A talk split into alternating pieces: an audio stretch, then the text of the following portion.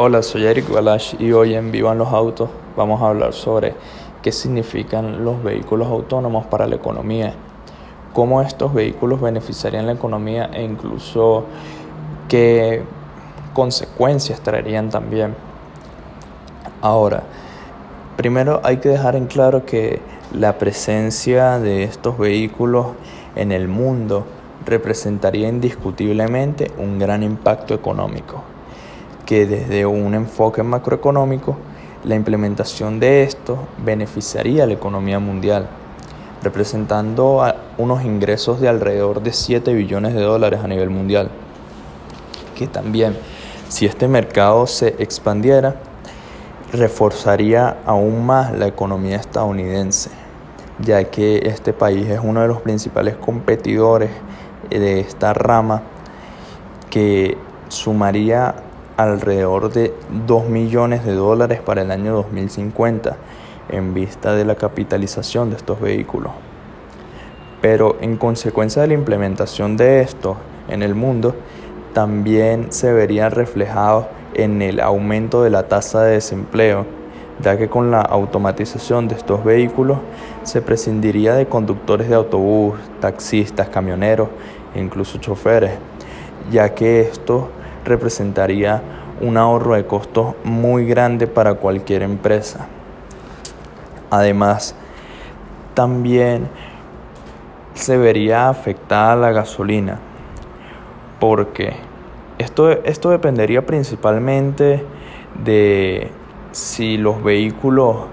autónomos son, son impulsados por gasolina o bien son eléctricos. De eso dependerían los costos de la gasolina, porque si estos vehículos operaran con gasolina, inevitablemente aumentaría el impuesto sobre esta, ya que al aumentar su demanda, también aumentarían los impuestos y costos de la gasolina.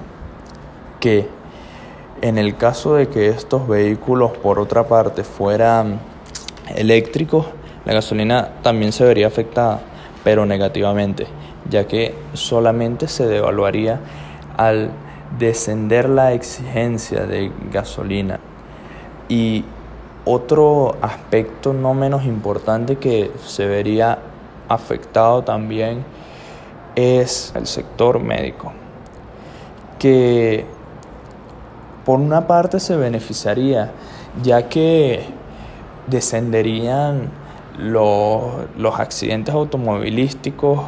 que ocurren debido al error humano y se salvarían miles de vidas. Pero esto indirectamente también perjudicaría al sector económico, ya que las muertes que ocurren en estos accidentes automovilísticos representan la cantidad de órganos que son donados para operaciones. Entonces al reducir el número de estos accidentes, también descendería la cantidad de órganos que son donados a hospitales y que necesitan otras personas ya y aumentaría su la exigencia, la necesidad de estos en el sector médico.